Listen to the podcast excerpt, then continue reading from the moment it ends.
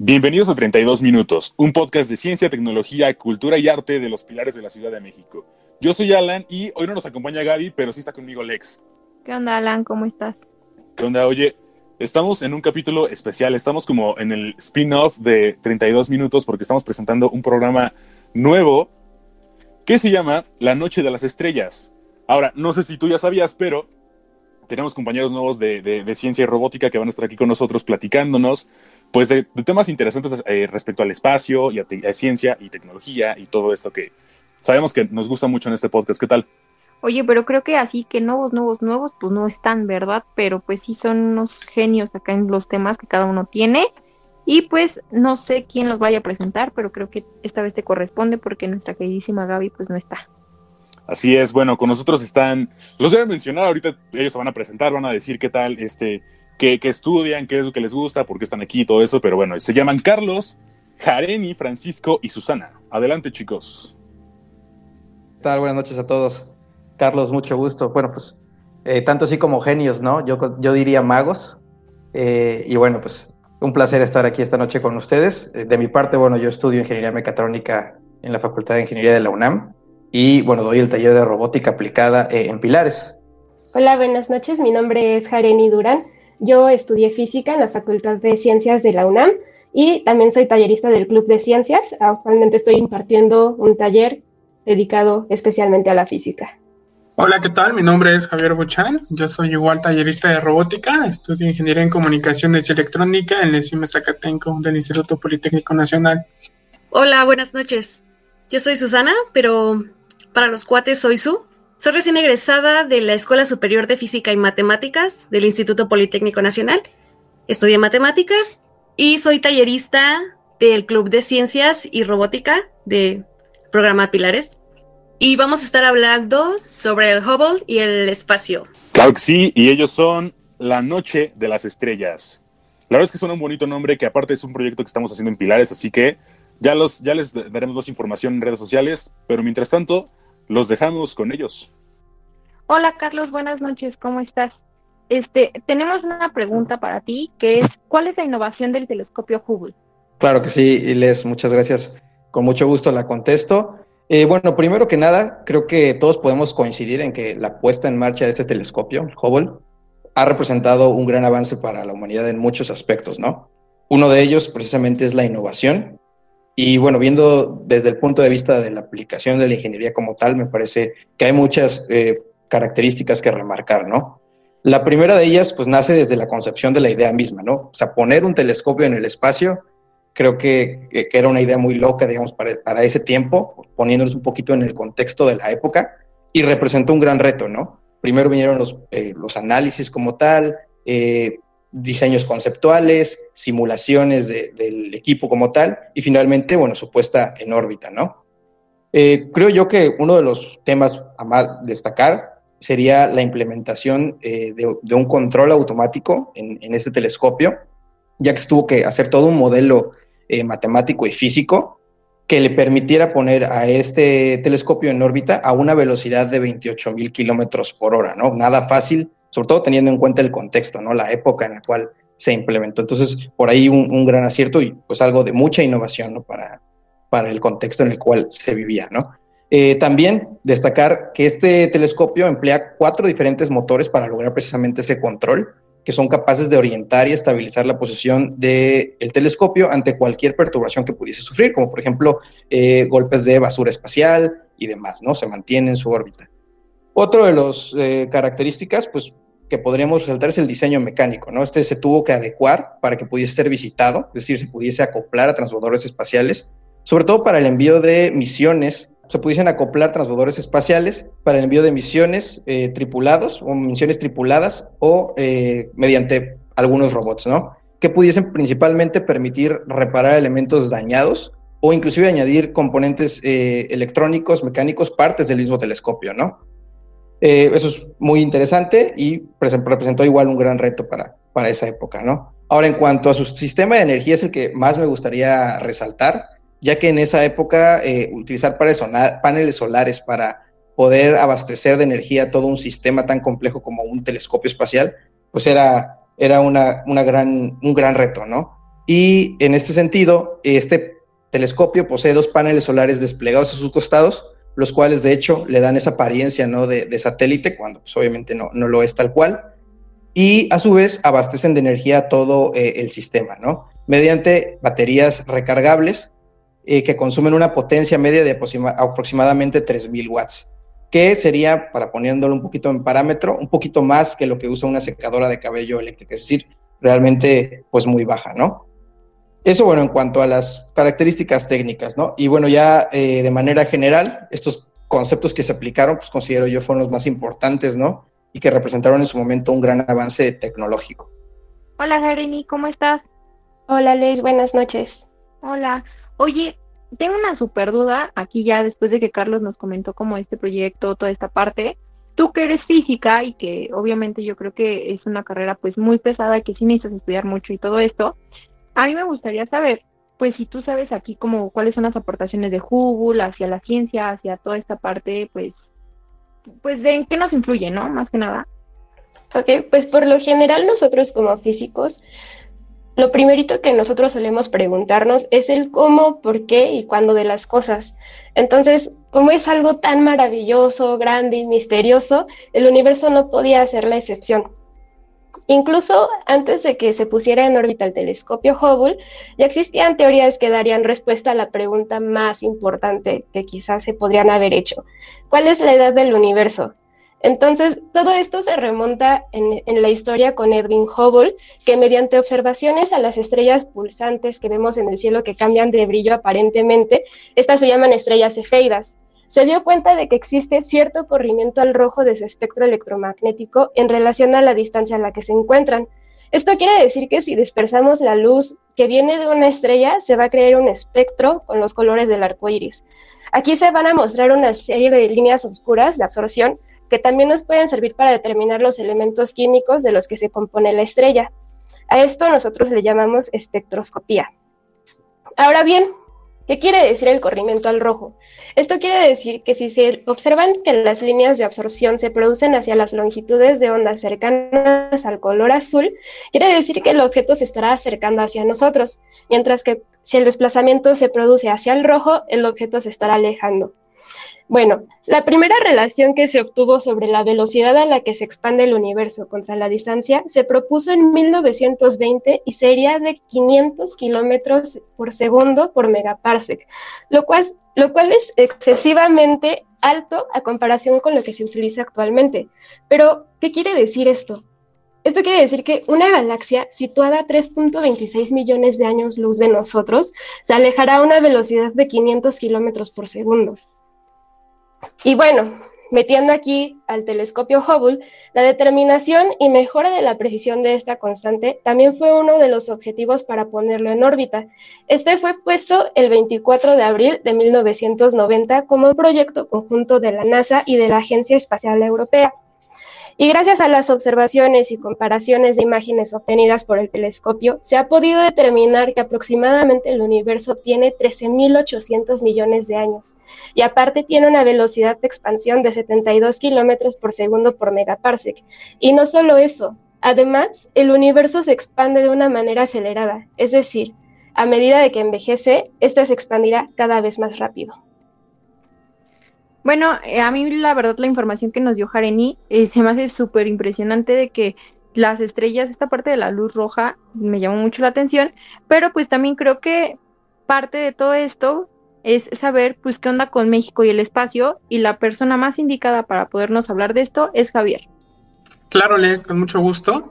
Y pues bueno, ¿no? La relación de la investigación del espacio exterior y México es un poco complicada y podemos situarnos en la década de los 50, cuando el entonces secretario de Comunicaciones y Transportes, eh, Walter Cross Buchanan, eh, impulsó el diseño y construcción de cohetes con ayuda del Instituto Politécnico Nacional, ¿no?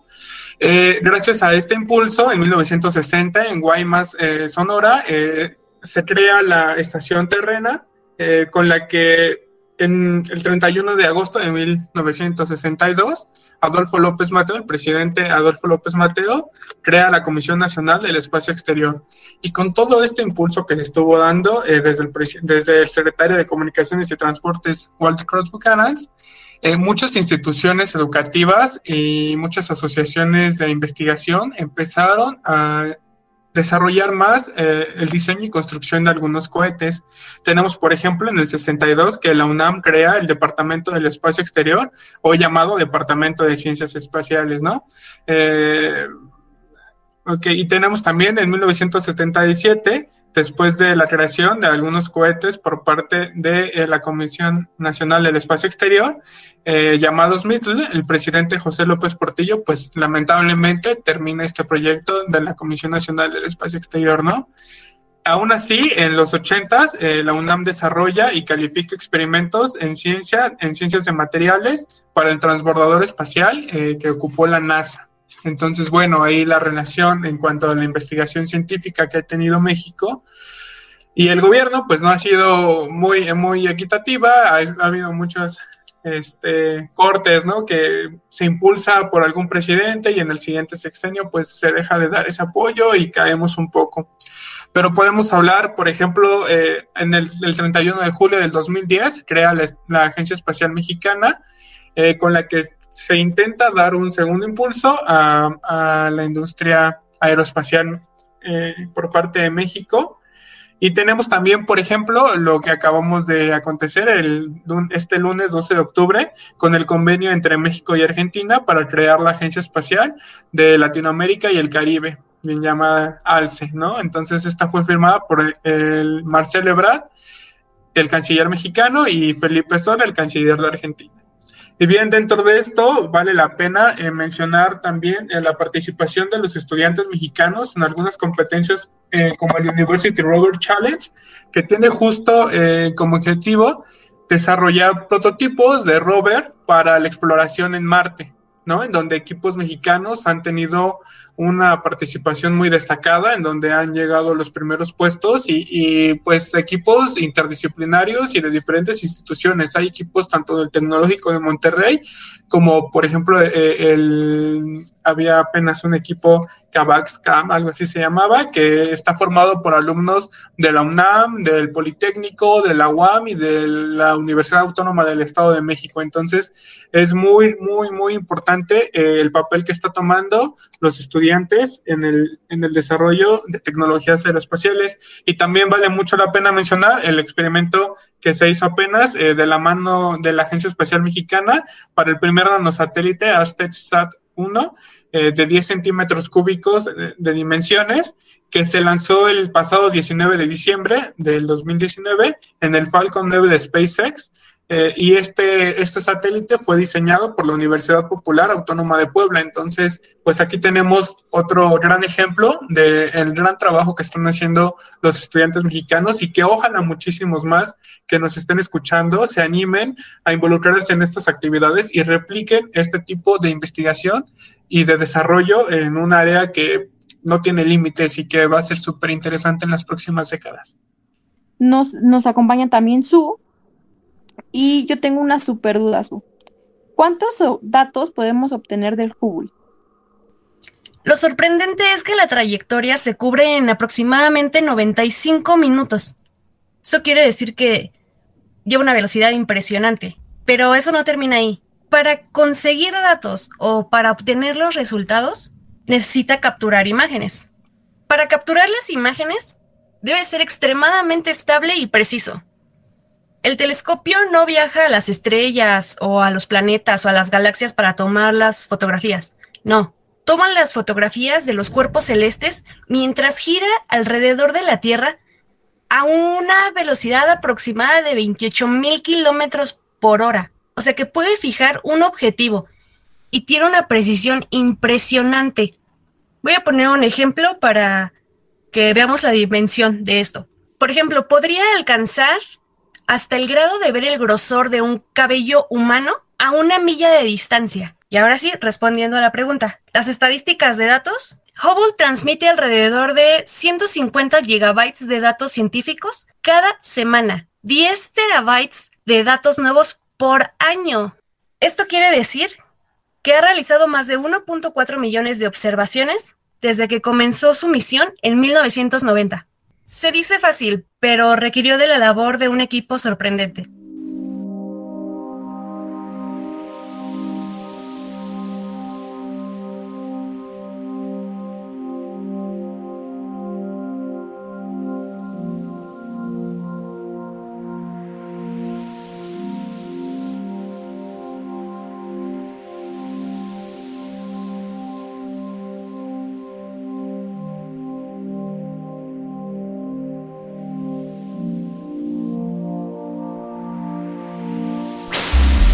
Nos encontramos aquí dándole átomos en medio de un evento muy especial.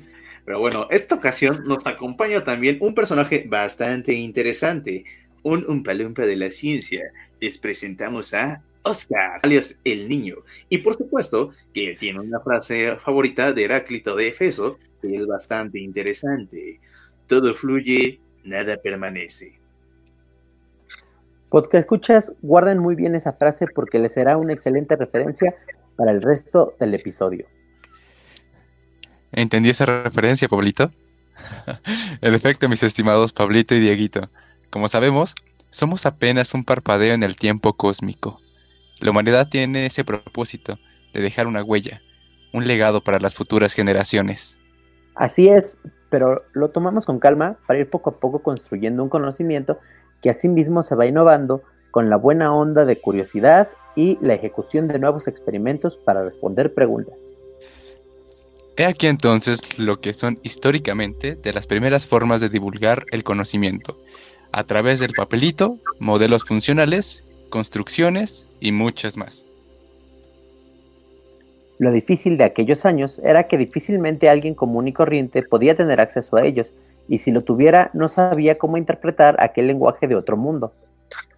Es cierto, Incluso pues antes de eso se nos olvida mencionar que pues las cosas que estaban pintadas en la pared, en las cuevas y así o las construcciones como tal, pero bueno, eso ya es punto y aparte. Ahora, gracias a la innovación tecnológica y a la alfabetización mínima, es posible acceder a estos conocimientos con relativa facilidad. Eh, y remárquese relativa facilidad. Sin embargo, pues también esto ha sido un arma de doble filo, por el simple hecho de que se desvía mucho la atención al entretenimiento, que en sí no es malo, siempre y cuando pues no descuidamos también nuestras responsabilidades. Es un reto ahora que cambia un paradigma muy arraigado en las mentes de muchas personas. ¿Un paraguas? ¿Paracaídas? ¿Qué? Ah, es decir, un conjunto de ideas que se tienen sobre alguna cosa en concreto. Efectivamente, aunque las cosas nunca han tenido mayor rango de alcance, todavía permanece permeada la idea de que esas cosas de ciencia son del diablo, o solo lo comprenden las personas más iluminadas. Yo por eso enciendo la luz de noche o me pongo bajo el sol para estar bien iluminado y agarrar más color. Pero en serio, es aquí donde empieza a haber eventos de divulgación científica que promueven esta compartición del conocimiento.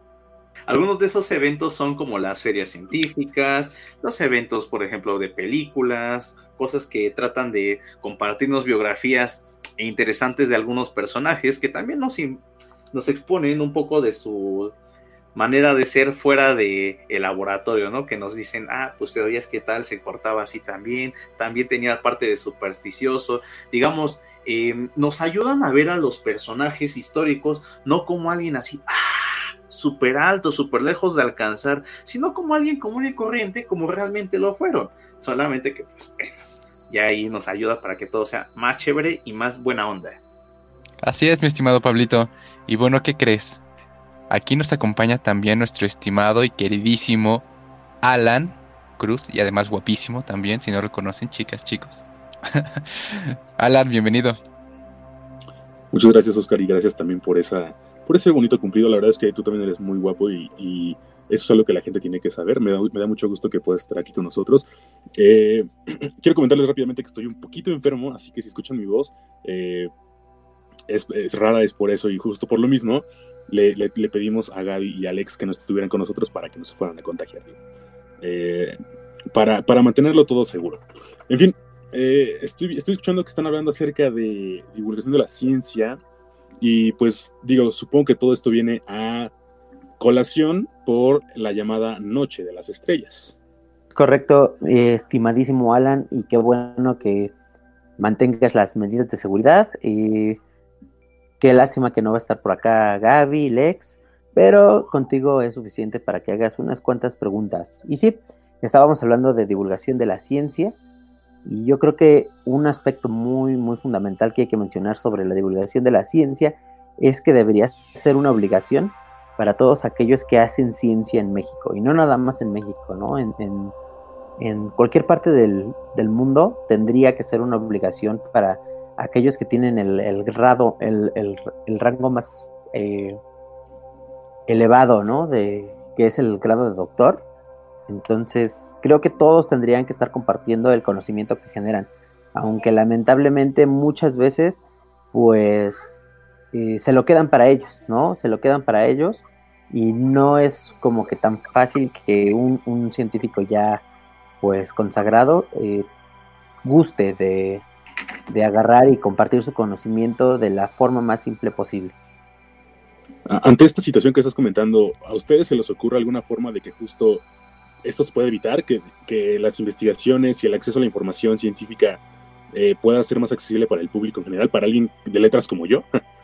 Sí, sí, justo lo que hacemos aquí en, Pilares es parte de eh, compartir el conocimiento de una manera que no te espante, como, nos, como comentábamos hace ratito, que no sea algo que te ponen, por ejemplo, matemáticas, y tú dices, ah, no, matemáticas, física, ay, no, no. Que, muchas personas eh, son muy renuentes a entrarle a, estas materias porque eh, desde muy pequeños, ¿no? Tuvimos una mala experiencia con quien nos la enseñaba eh, y, pues eh, resulta en, un proceso bastante difícil cuando las volvemos a, ver, ¿no? Eh, cuando en la primaria, ¿no? En la secundaria por ahí tuvimos un mal maestro que no, no, tuvo las herramientas, ¿no? Para, para comunicarnos esta, esta información y después por ahí andamos diciendo, no, yo quiero estudiar algo que no tenga matemáticas, algo que no tenga física.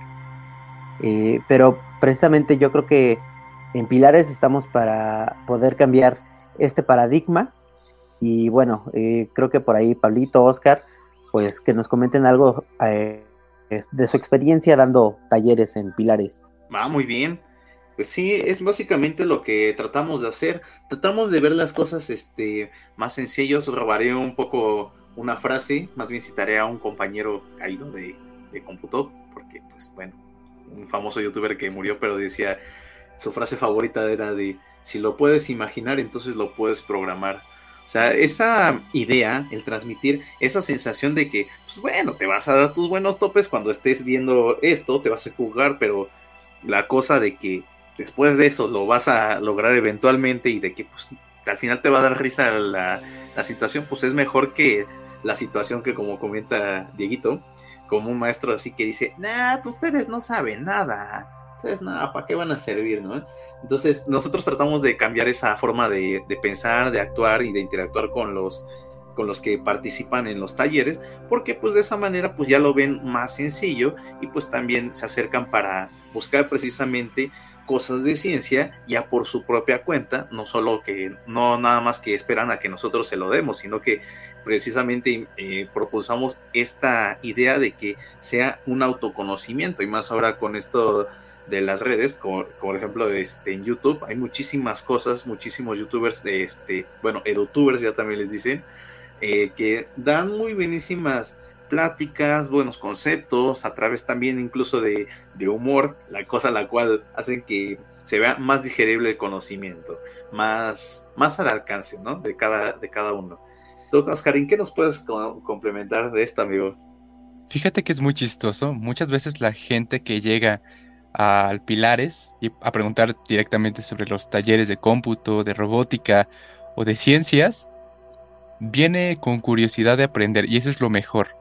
Que en, específico en Pilares, pues nadie te, te obliga a nada. o sea, tú vas a aprender lo que tú quieras. Bueno, lo que puedas aprender con el tallerista que te esté dando el taller, ¿no?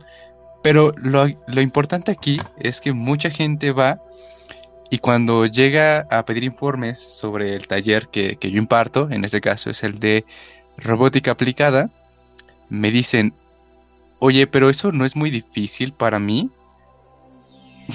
Eh, pues siempre les digo que pues nosotros mismos somos quienes ponemos nuestros propios límites. Entonces, y, y sí, como tú dices, tenemos una, una cuestión ahí de que complicamos las cosas ya sean de matemáticas o, de ciencia en general. Nosotros creemos que es muy complicado cuando la verdad es que no.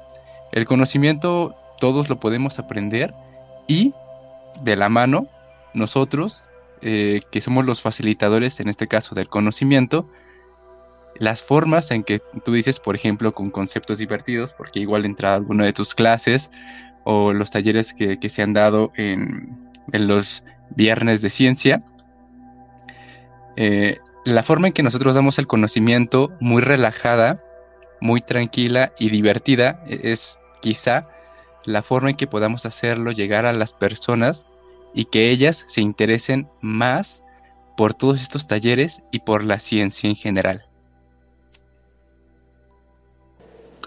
Sí, bueno, esta plática es, pues, a grandes rasgos una invitación bilateral para, por un lado, para nuestro público, que nos escucha, para que sigan siendo curiosos, sigan, sigan queriendo aprender eh, y acercándose a, este tipo de, lugares para justamente aprender acerca de ciencia y por otro lado también para, lo, para la comunidad científica que nos está escuchando y la que no.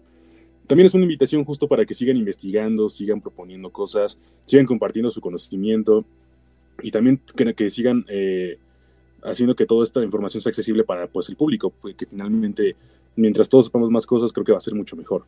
Pero a ver, la pregunta que creo que muchos nos hemos hecho es, ¿por qué surge este gran evento, la Noche de las Estrellas? Bien, pues la Noche de las Estrellas tiene dos países donde ha tenido mayor repercusión, lo que es Francia y también aquí en México. En Francia se nació hace 25 años y pues en México en el 2009. Em, en este país pues tenemos un montón de, de situaciones, ya que pues como tal este como tal, el principio de la noche de estrellas era observar estrellas fugaces, es decir, atestiguar la lluvia de meteoritos de las Perseidas. Pero pues como era un poquito difícil de observar todo eso con facilidad, pues se prefirió mejor que se dedicara a divulgar pues la ciencia en el sentido de pues nada más ver las estrellas, ya que son astros que siempre están y pues son más fáciles de ver. Sí, es correcto, eh, como comenta el buen Pablito, pero fíjate que este, este evento surge a partir de eh, astrónomos amateurs, amateurs que de verdad querían eh, o sentían cierta fascinación por observar las estrellas y fue tanto su gusto que por ahí una televisora dedicó este pues algún espacio de, de su programación a transmitir las observaciones que se hacía después se volvió pues como decimos hoy en día viral y, se replicó en muchas sedes de, Francia. Este fenómeno también sucede aquí en México. Hay muchas sedes de Noche de las Estrellas eh, por toda la República. Y bueno, creo que eh, ya también para ir cerrando mi participación, puedo decir que eh, cuando uno acude a estos eventos y, cuando te toca estar del lado de los talleristas, pues hay que siempre hacerlo con, con mucho gusto porque es algo que tú, tú puedes eh, llegar a marcar eh, los intereses de las personas, la vida de las personas. Eh, después de que las personas hacen un taller o observan las estrellas, etcétera, etcétera, se van fascinados, ¿no? Con lo que es la ciencia y, tú puedes cambiar esa visión que tienen de que es muy difícil, de que no se puede, de que es muy aburrida, ¿no? Entonces, pues sí, hay que hacerlo con, con mucho gusto y yo creo que divulgar la ciencia es de las cosas que más satisfacciones personales me han dejado a mí. Fíjate que es muy, muy interesante, ya que en los eventos que he participado de Noche de Estrellas como asistente, todos los talleristas o todos los colaboradores, todos los que participan ahí detrás, tienen toda la intención de, de informar pero se les nota, o sea, no sabes, se les nota la pasión que le tienen sobre Noche de Estrellas, el gusto que tienen de comunicar lo que saben.